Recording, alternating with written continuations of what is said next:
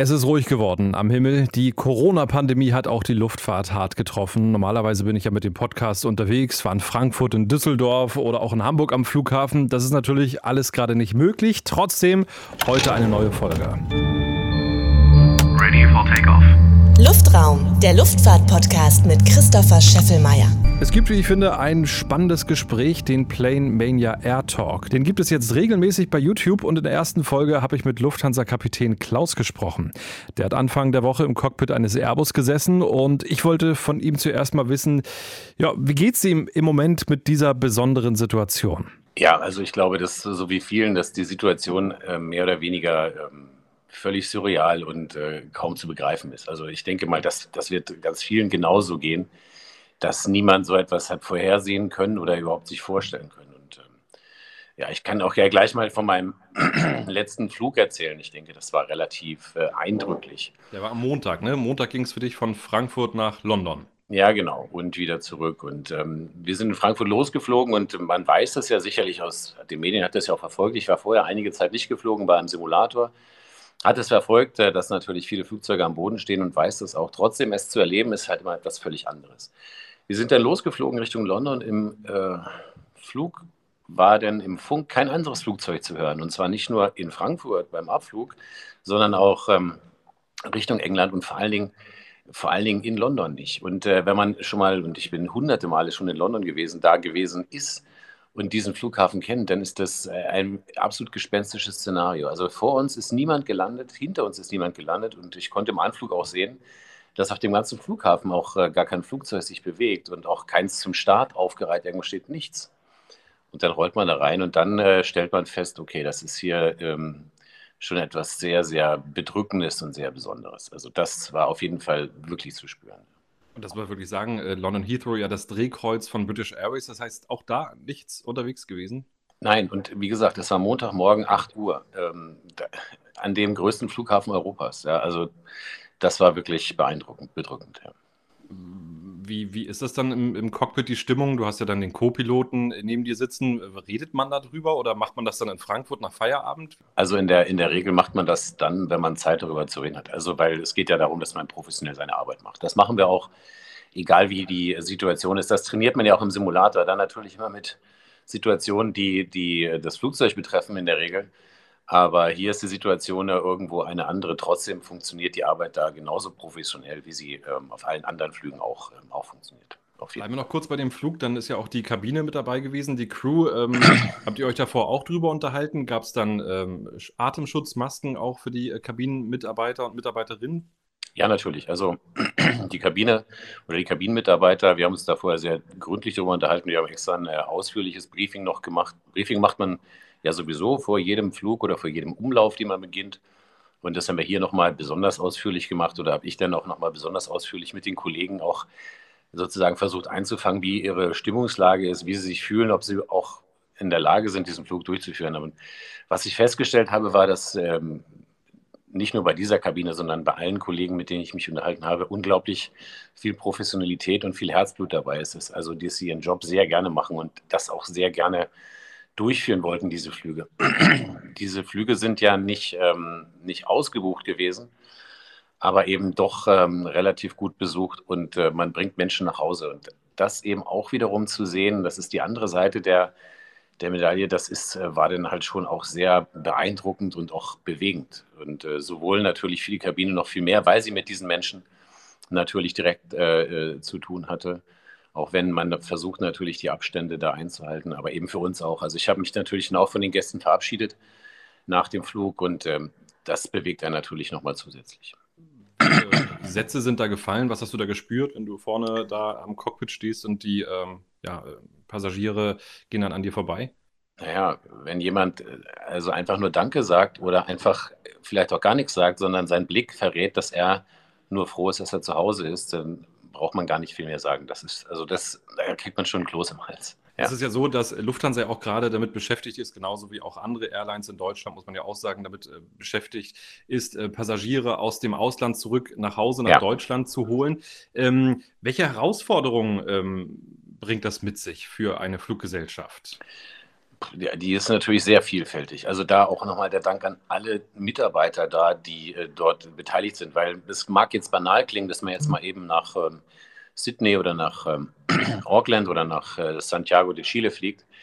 Aber ähm, es beginnt damit, dass diese Anfragen oftmals relativ kurzfristig kommen. Das heißt, man relativ ad hoc eine Crew zusammenstellen muss und äh, dieses Flugzeug auch äh, präparieren muss. Und dann geht es ähm, darüber hinaus, dass man eventuell diesen Flughafen noch nie angeflogen hat, wie zum Beispiel Auckland. Die Lufthansa ist noch nie nach äh, Neuseeland geflogen. Dann muss man dort eben schauen, geht es überhaupt technisch? Haben wir überhaupt alle Karten, alle Dokumentationen? Ist das eigentlich alles da, so wie wir das brauchen?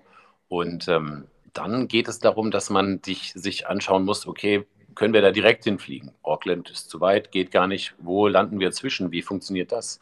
Gibt es mittlerweile Beschränkungen in einzelnen Ländern? Dürfen wir da überhaupt landen? Wo kann die Crew übernachten? Kann die vielleicht äh, in einem Hotel übernachten oder muss sie sogar an Bord übernachten? Müssen wir eine zweite Crew mitschicken? Bis hin zu Überflugsrechten, die ja dann auch geklärt werden müssen. Also da gibt es immer wieder dann Fragen, die auch kurzfristig zu klären sind oder vielleicht auch gar nicht geklärt werden können, weil vielleicht bestimmte Länder den Überflug gar nicht genehmigen. Das ist also durchaus ein sehr, sehr, sehr komplexes Unterfangen. Das alles findet genau äh, gerade jetzt statt. Jetzt ja. ist ja so, die äh, Luftfahrtbranche ist ja immer wieder Krisen ausgesetzt und erholt sich danach ja auch wieder. Das ist ja das Positive, was wir dann ja hoffentlich auch bald wieder erleben werden. Aber schauen wir nochmal zurück ins Jahr 2001, rund um den 11. September oder ja, vor allem danach dann logischerweise auch eine große Krise für die Luftfahrt. Wie hast du das damals erlebt und wenn man es mit heute vergleicht, kann man das überhaupt? Wie man das damals erlebt hat, natürlich, so wie alle das erlebt haben. Ich kann mich natürlich genau daran erinnern, was ich an dem Tag gemacht habe oder zu der Zeit, so wie alle. Das ist ja oft so Krisen oder bei so einschneidenden äh, Momenten so, dass man sich genau erinnern kann, was man gemacht hat. Die äh, Krise zu der Zeit war natürlich auch während der Zeit, kann ich mich erinnern, immer Gesprächsthema. Man wusste ja auch nicht so genau, was das für die Zukunft der Luftfahrt bedeutet. Der Unterschied zur jetzigen Krise ist natürlich, dass das alle auf der ganzen Welt mehr oder weniger gleichermaßen betrifft und zwar auch gleich direkt betrifft. Wie ich ja bereits gerade erklärte, dieser Flug in, äh, nach London zeigte, dass das also das kein lokales Phänomen ist, sondern genauso sehen Flüge von Rio nach Sao Paulo oder von äh, äh, Tokio nach, ähm, nach äh, Osaka wahrscheinlich auch aus im. Über eine Sache möchte ich mit dir gerne äh, reden. Ähm, es gibt ja immer äh, schöne Fotos, die's, äh, die du mit uns teilst auf Instagram. Kann ich nur empfehlen. Einfach mal folgen, Quax747. Und da hast du am Montag auch dieses Bild hier äh, ins Netz gestellt. Und zwar, man sieht deinen Koffer, deine Mütze und dann da hinten die Königin der Lüfte, die 747. Ja. Ähm, jetzt haben wir mitbekommen, KLM hat ihre 747 so ja, mehr oder weniger ähm, still und leise ausgeflottet. Die wird auch nach der Krise nicht mehr abheben. Also wir erleben, dass die 747 immer mehr am Himmel verschwindet. Du bist sie ja auch mal geflogen. Wie traurig macht dich das ähm, zu wissen, dass die 747 dann ja bald wirklich selten zu sehen sein wird in der Welt? Es ist ja im Leben immer so, dass das alles so seine Zeit hat. Das macht einen aber natürlich trotzdem traurig, sie immer seltener zu sehen, weil ich dieses Flugzeug geflogen bin und wirklich auch geliebt habe, das Flugzeug zu fliegen und das wahrscheinlich auch das liebste Flugzeug ist oder das, was ich am liebsten geflogen bin. Äh, ich, bei der Lufthansa wird sie ja noch einige Zeit länger fliegen, zumal die Lufthansa ja auch die 747-8 äh, betreibt. Das hat die KLM ja nicht. Mhm. Daher auch diese Ausmusterung. Und deswegen bin ich da noch ganz froh, dass ich sie dann noch häufiger sehen werde und vielleicht ja auch noch mal fliegen werde. Das wird sich ja noch rausstellen. Ein Pilot, der muss ja eine gewisse Anzahl äh, auch an Flügen haben, damit seine Lizenz äh, bestehen bleibt. Und du bist ja auch Ausbildungspilot. Also welche Herausforderungen gibt es jetzt für die Fluggesellschaften, äh, dafür zu sorgen, dass ihre Piloten auch weiter eine Lizenz behalten? Wie, wie kann das ja. praktisch funktionieren? Ja, genau. Also das äh, ist auch ein Thema, was äh, natürlich auch wiederum vielschichtig ist, weil es natürlich da auch darum geht, was passiert, wenn Lizenzen ablaufen. Im Moment sind auch alle Simulator- oder sind diese Simulatoren nahezu auch alle am Boden, sind sie ja sowieso immer, bewegen sich nicht, fliegen nicht, werden aufgrund dieser Krise eben auch keine Simulatorprüfung abgenommen. Pilot muss zweimal im Jahr in den Simulator und eine Prüfung ablegen.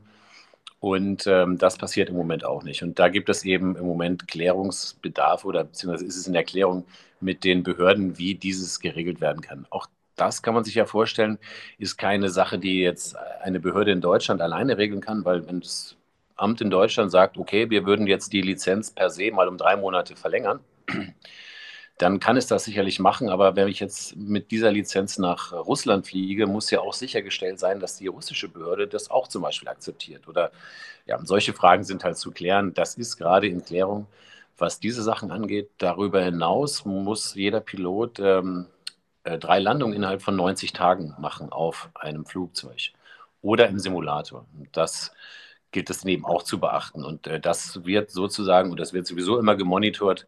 Und äh, dafür würde man eventuell Simulatorkapazitäten im Moment nutzen, wenn da Piloten an diese Grenze kämen damit man da auch auf jeden Fall auch äh, weiterhin legal unterwegs ist, logischerweise. Wir alle haben die Bilder ja gesehen, die es ja weltweit gibt von Flughäfen, wo die Maschinen am Boden stehen, betrifft ja wirklich auch jede Airline äh, global. Bei Lufthansa ist es zum Beispiel der Flughafen BR. Auch da gibt es bei dir bei Insta ein schönes Bild. Ja, schön, so schön mhm. ist. Ja, es sieht schön aus, aber eigentlich ist es traurig. Ne? Also ganz viele äh, A320, die am BER stehen oder auch in Köln-Bonn, viele Flugzeuge der Kurz- und Mittelstrecke ähm, am Boden. Was bedeutet das technisch, diese Flugzeuge jetzt äh, alle am Boden stehen zu haben? Weil ein Flugzeug einfach so hinstellen und warten, bis es wieder losgeht, so einfach ist es dann ja auch nicht. Ist ja kein Auto. Genau. Mit dem Auto, ja, ich meine, vielleicht hat der ein oder andere ja ein Oldtimer, funktioniert es ja so ähnlich. Also Oldtimer, die Flugzeuge sind keine Oldtimer.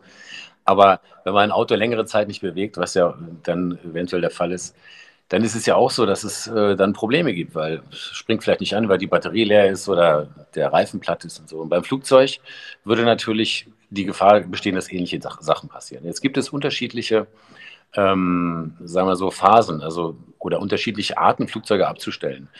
Zum Beispiel könnte man sie so, so wie man sagt, flight ready abstellen. Das bedeutet, dass das Flugzeug jederzeit eingesetzt werden kann. Das wiederum bedeutet aber, dass es alle 36 Stunden gecheckt werden muss und auch regelmäßig bewegt werden muss. Also hin und her gerollt werden muss, dass die Reifen sozusagen keinen Standschaden bekommen und auch die Triebwerke regelmäßig gestartet werden müssen. Das natürlich, kann man sich auch vorstellen, relativ aufwendig und relativ teuer. Und muss man eben auch abwägen, weil man das nur macht, wenn Flugzeuge ad hoc eingesetzt werden könnten, wenn sie denn nicht fliegen. Und dann gibt es eben noch ein Short-Term-Parking und Long-Term-Parking, wo man dann weniger macht, der Aufwand, um es wieder, wieder zu reaktivieren, aber natürlich dann eben deutlich größer ist. Wenn dieser Tag X dann hoffentlich demnächst bald kommt und das heißt, okay, wir fahren jetzt wieder hoch, dann ist es ja auch ein immenser Aufwand, die ganzen Flugzeuge ja. wieder an den Start zu bekommen. Wir reden ja bei Lufthansa von mehr als 700 in der gesamten Flotte über alle Airlines verteilt. Äh, vollkommen richtig, ja, ja. Also es wird ja wahrscheinlich nicht von einem Tag auf den anderen gleich wieder auf 100 Prozent gehen das wäre auch allein rein logistisch gar nicht machbar. Aber genau, das wird nochmal eine Riesenherausforderung auf jeden Fall. Hast also, du schon einen nächsten Flug bei dir äh, im, im, Kalender stehen? Nee, also der nächste Monat ist komplett leer. Das äh, ist halt schon sehr, ja, auch sehr bedrückend und äh, ein sehr komisches Gefühl. Du hast es ja schon ein, zwei Mal so ein bisschen anklingen lassen, dass du auch, ja, logischerweise äh, traurig bist und äh, wir haben uns ja schon vor ein paar Wochen mal unterhalten im Podcast Luftraum, gibt es auch hier bei Plane Mania. Und da hast du auch erzählt, für dich ist ja gerade das Besondere an diesem Job, äh, und deswegen magst du es auch, ähm, immer unterwegs zu sein und auch auswärts zu schlafen, weil für dich gehört auch das mit dazu, die Welt äh, zu entdecken. Du hast gesagt, das ja. ist äh, ja das, das Wichtigste eigentlich, dass man rauskommt, andere Menschen kennenlernt. Das alles findet so jetzt gerade nicht statt. Wie versuchst du dich trotzdem so im Kopf irgendwie positiv zu halten? Ja gut, das, das sollte man eigentlich immer machen. Ich bin sehr positiv gestimmt und hundertprozentig zuversichtlich, dass es auch wieder aufwärts gehen wird. Und man muss einfach jetzt äh, in dieser Phase versuchen, das Beste daraus zu machen. Also indem man äh, einfach sich mit seiner Familie äh, viel beschäftigt und viele Dinge da macht, die man sonst vielleicht nicht so machen kann. Also diese Sachen mehr in den Vordergrund, äh, Vordergrund setzt und eben auch das ganz bewusst zu genießen und ähm, diese Dinge werden ja, werden ja alle Voraussicht nach äh, wiederkommen. Und wie gesagt, da bin ich eben auch sehr positiv. Und es gibt jetzt andere Dinge, die wichtig sind. Und das ist jetzt relativ uninteressant, ob ich jetzt eine Übernachtung irgendwo gehabt hätte, die ich mir gerne wünsche. Das kommt ja alles wieder. Im Moment geht es ja darum, dass wir äh, gesund bleiben und dass wir alle möglichst gesunde dieses äh, ganze Szenario überstehen. Ja. Klaus, vielen Dank für deine Zeit, fürs Gespräch. Ähm, ja, wäre schön, wenn wir uns mal wieder unterhalten an dieser Stelle. Gerne beim nächsten Mal äh, haben wir dann ja vielleicht auch äh, hoffentlich schon so einen gewissen Zeithorizont, dass wir dann wissen, ab dann geht es so langsam wieder los. Aber dir auf jeden Fall ja. erstmal, ja, danke für die Zeit und äh, bis zum nächsten Mal. Danke dir, Christoph. Wenn euch Flugzeuge fehlen, dann besucht auch das Insta-Profil von Klaus Quax747. Da duftet es weiter nach Kerosin. Das war der Plane Mania Air Talk hier bei Luftraum. Mehr davon auf YouTube. Plane Mania, da gibt es auch coole Dokus. Zum Beispiel seht ihr da, wie eine neue Langstrecke ins Leben gerufen wird bei Austrian Airlines. Also am besten sofort abonnieren. Plane Mania bei YouTube. Euch alles Gute, bis zum nächsten Mal und bleibt gesund. Luftraum, der Luftfahrt-Podcast mit Christopher Scheffelmeier. Parking Brake Set.